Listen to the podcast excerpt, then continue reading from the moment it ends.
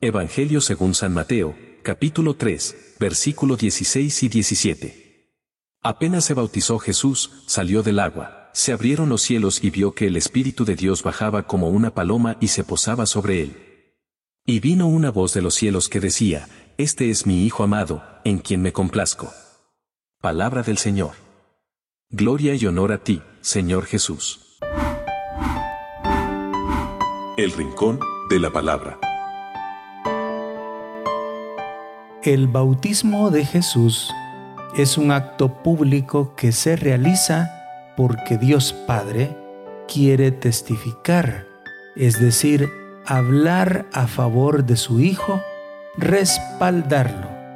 El deseo del Padre Celestial es que el mundo sepa de este respaldo que Él da a Jesús. Ahora bien, Jesús no tiene pecado, por eso el bautismo no tendría que haberse efectuado. Y esto lo sabe Juan el Bautista muy bien.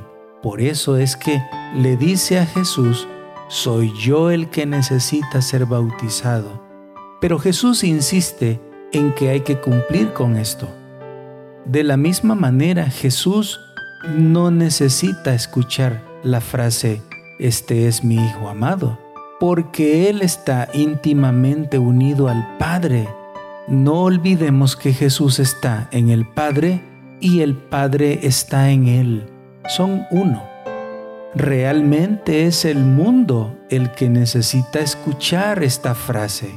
Este es mi Hijo amado, en quien me complazco. Y el mundo también necesita ver a Cristo ungido por el Espíritu Santo en forma de paloma que se posa sobre él. Por esta razón es que la iglesia incluye este pasaje bíblico, este texto bíblico, como el primer misterio luminoso del Santo Rosario, porque es el mismo Padre Celestial quien presenta a su Hijo al mundo.